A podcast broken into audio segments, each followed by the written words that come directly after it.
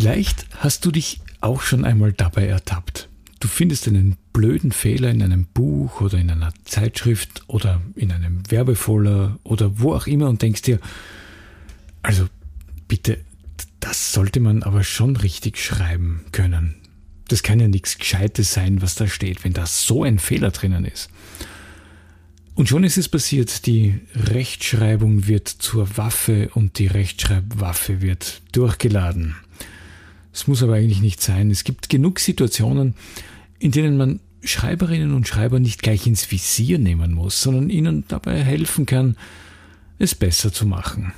So würde ich mir das halt wünschen. Mehr dazu gleich, stay tuned. Buchstaben und Business. Ein Podcast über Text, Sprache und Kommunikation in der Wirtschaft.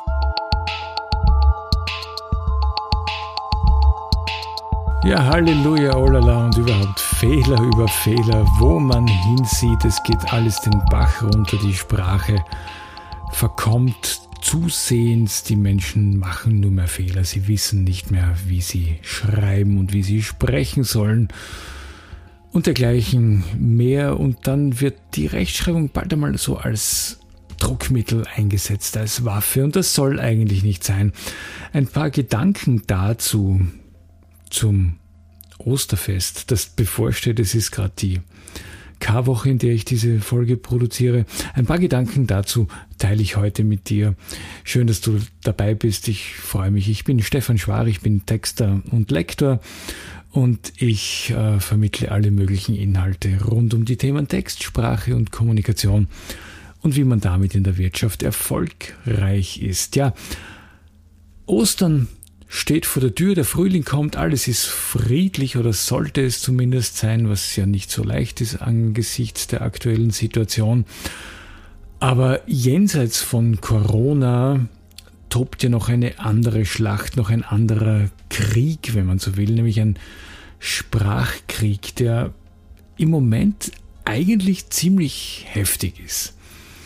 Und der wird auf unterschiedlichen Fronten auch geführt. Es gibt äh, das Gender-Thema zum Beispiel. Das kommt nicht zur Ruhe. Seit der Duden letzten August, also im August 2020, ähm, zum ersten Mal eine kurze Passage zum Thema geschlechtergerechte Sprache integriert hat, reißen die Diskussionen nicht ab, wie man denn nun gendert und ob das überhaupt möglich ist oder besser gesagt notwendig ist und äh, dass man das nicht braucht, weil die Sprache verhunzt wird und so weiter und so fort ein Indiz dafür, wie heftig sprachliche Diskussionen geführt werden. Und Sprache ist generell ein Thema, das sehr heiß diskutiert wird aktuell, auch bei Übersetzungen beispielsweise. Ich habe jetzt ein paar Tage lang die Berichte verfolgt über die deutsche Übersetzung der, äh, des Gedichts von Amanda Gorman, also das war das Inaugurationsgedicht für Joe Biden.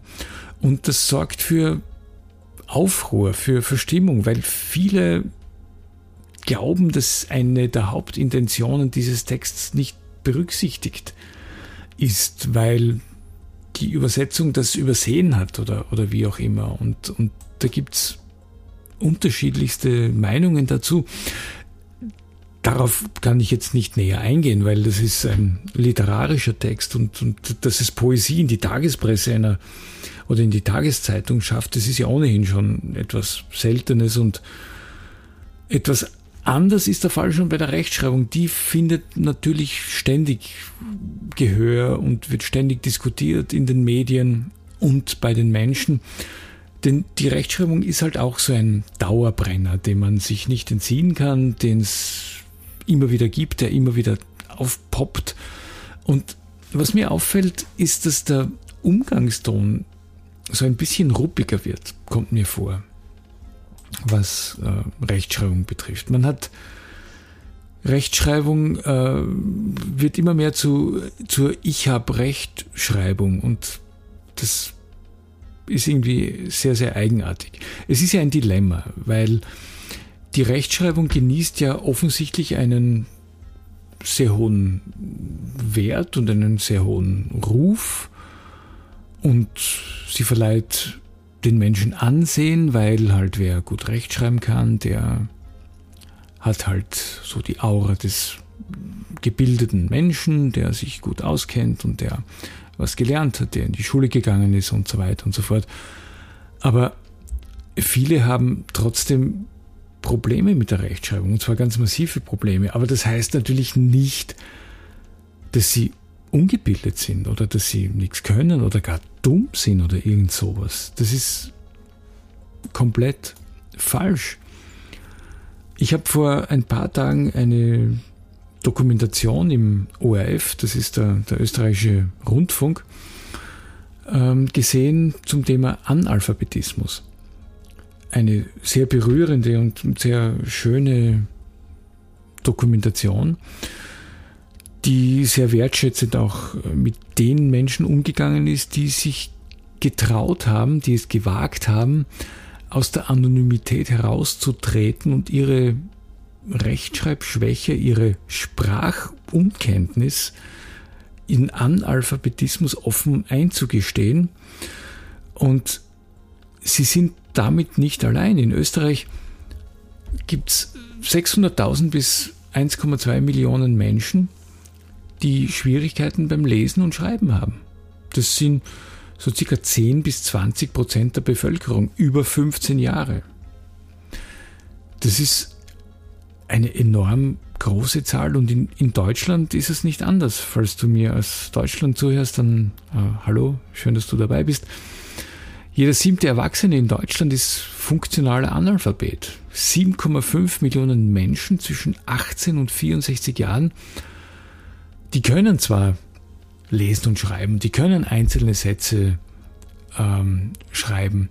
Sie haben aber große Schwierigkeiten damit, Texte zusammenhängend zu verstehen. Und was besonders bedrückend ist, jeder zweite funktionale Analphabet, so nennt man das, wenn man zwar das irgendwie gelernt hat und das irgendwie kann, aber nicht wirklich in sein Leben integrieren kann, jeder zweite funktionale Analphabet hat Deutsch als Muttersprache. Es sind also nicht Menschen, die aus einer anderen Gegend, aus einem anderen Land nach Europa kommen, sondern es sind Menschen, die Deutsch als Muttersprache haben. Und der Großteil von ihnen hat einen Schulabschluss und mehr als die Hälfte hat auch einen Job. Und ähnlich ist es natürlich auch in der Schweiz, falls du mir von der Schweiz zuhörst, hallo. Ähm, fast 800.000 Erwachsene in der Schweiz haben genau diese Probleme, dass sie nämlich mit Text und Sprache im Alltag nicht gut umgehen können, weil sie es nicht lesen können, weil sie sich dann auch nicht richtig ausdrücken können. Und das ist natürlich schon ein großes Problem. Und die, die Rechtschreibung ist so ein bisschen auch nicht die Wurzel, aber schon ein Teil des Problems, weil äh, die Rechtschreibung nach wie vor großen Druck ausübt. Und sie wird eben, so der Titel der Folge, auch als Waffe eingesetzt oder auch missbraucht. Und das heißt ja nicht, dass man darauf verzichten soll, aber man sollte es richtig einordnen und nicht bei jedem Menschen auch gleich das gleiche Maß anlegen. Es gibt Menschen, die können das besser und es gibt Menschen, die können es weniger gut. Es gibt Menschen, die können gut schreiben und es gibt Menschen, die können weniger gut schreiben. So wie es Menschen gibt, die gut rechnen können und weniger gut rechnen können. Eines ist klar, im, im professionellen Bereich, also im, im Journalismus, in der Werbung, in der PR, da ist eine saubere Rechtschreibung Pflicht, aber in manchen anderen Bereichen könnte man vielleicht ein wenig toleranter sein. Ja, vielleicht, ich weiß schon, vielleicht bin ich auch eine Spur zu tolerant oder versuche das zu sehr auch ähm, im ganzen Problemfeld wahrzunehmen, dass das für manche Menschen auch sein kann. Aber egal. Die Rechtschreibfehler, die man so oder die Rechtschreibfragen, die ich gestellt bekomme in meiner, in meiner Arbeit als Lektor und als Texter, die sind jetzt vom Inhalt immer gleich, es sind immer die gleichen Probleme, die es gibt, die Getrennt- und Zusammenschreibung und Groß und Klein und so weiter. Aber die Art und Weise, wie diese Fragen gestellt werden, die sind eigentlich auch so ein bisschen einzuordnen, weil sie oft nach einer ganz ähnlichen Schablone ablaufen. Da gibt es so diesen unsicheren Typ, der ist so ein bisschen zögerlich und der fragt, äh, schreibt man das wirklich so? Ich, ich glaube aber, das könnte man vielleicht eher auch so schreiben, oder? Ja, und dann gibt's den sehr selbstsicheren Typ, der manchmal auch ein bisschen herablassend sein kann, kann der fragt dann, das schreibt man aber schon so, oder? Ja, und dann gibt's den ganz überzeugten Typ, der fragt dann sehr selbstbewusst auch, das schreibt man sicher nicht so. Weil ich weiß, dass das hat man früher immer schon so geschrieben und es wird man jetzt nicht anders schreiben. Und irgendwo in diesen, in diesen drei Typen bewegen sich die Fragen der Rechtschreibung und man merkt eigentlich bei allen, trotz allem, dass es Unsicherheit ausstrahlt. Und manchmal habe ich den Eindruck, dass der Ton ruppiger wird, je mehr Unsicherheit in den Äußerungen zu finden ist. Und es gibt viele Momente oder viele Orte, an denen das auffällt. Das kann im, im Business sein, im Geschäft, im Geschäftsleben, in der Geschäftskorrespondenz, im Umgang mit Kollegen, wo man sagt, bah, der hat das jetzt so und so geschrieben. Am meisten fällt es mir auf in den, in den Foren der Tageszeitungen. Vor ein paar Tagen gab es einen Beitrag in einer österreichischen Tageszeitung und da stand das Wort Fliesenleger, also jemand, der Fliesen verlegt. Und dieser Fliesenleger war mit scharfem S geschrieben. Ja, bist du gescheit, wie man in Österreich sagt.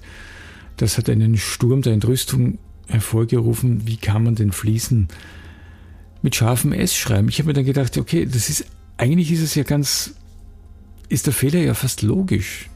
Nach einem langen Vokal steht ein scharfes S und in dem Fall aus Unachtsamkeit wurde halt aus der Fliese mit dem normalen runden S ein scharfes S.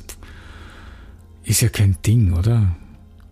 Es betrifft aber nicht nur Rechtschreibfehler, auch inhaltliche Dinge werden zerrissen.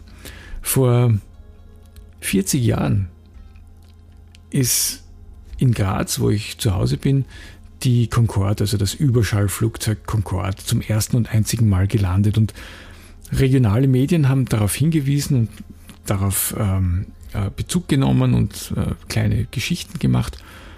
Und in einem Medium stand das Wort Ultraschallflugzeug, was natürlich lustig ist. Aber die Reaktionen waren alles andere als lustig, weil man hat sich extrem darüber lustig gemacht. Ja, weißt, weißt du denn nicht, dass das Überschall ist und nicht Ultraschall und so weiter? Äh, ja, um Gottes Willen, ist halt so. Ist passiert, um Gottes Willen. In den Foren äußern sich natürlich immer nur die Überzeugten und die Selbstsicheren. Die Zweifler kommen nicht zu Wort. Und was mich ganz besonders belustigt dann manchmal und zum Schmunzeln bringt, ist, dass diejenigen, die ständig die Fehlleistungen der anderen kritisieren, sehr oft Fehlleistungen in ihren eigenen Texten einbauen. Und das, ja, das ist so und kann man beobachten und ja, sich dazu denken, was man will. Aber was soll man jetzt tun? um das Ganze ein bisschen zu entkrampfen.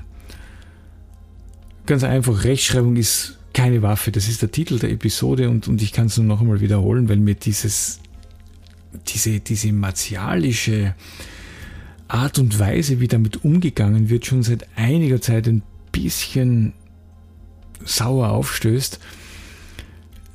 Man, man setzt nicht vorhandene, nicht vorhandene Rechtschreibkenntnisse oder Schwierigkeiten setzt man nicht als Druckmittel ein gegenüber anderen Menschen. Es geht ja nicht, es geht nicht darum, einen Sieg zu erringen. Es geht darum, dass man verstanden wird. Und wenn man merkt, dass jemand anderer Probleme hat damit, dann hilft man ihm und, und man verzichtet auf Häme und auf Spott. Das Motto lautet besser machen statt besser wissen, nicht nur fertig machen und kritisieren. Und das Schönste wäre eigentlich, wenn wir uns auch bei der Sprache einfach gegenseitig helfen, nicht nur in den Foren der Tageszeitungen, nicht nur in den Foren im Internet, sondern einfach ganz alltäglich im täglichen Leben. Und wenn man was besser weiß, wunderbar, dann sagt man es einfach, aber man verzichtet auf hämische Bemerkungen und spöttische Kommentare. Das war es für heute, so ein bisschen ein Osterartiges ähm, Episödchen. Heute ist es ja kurz vor dem Osterfest. Ich sage danke, dass du dabei warst und freue mich aufs nächste Mal. Bis dahin, alles Gute und ciao.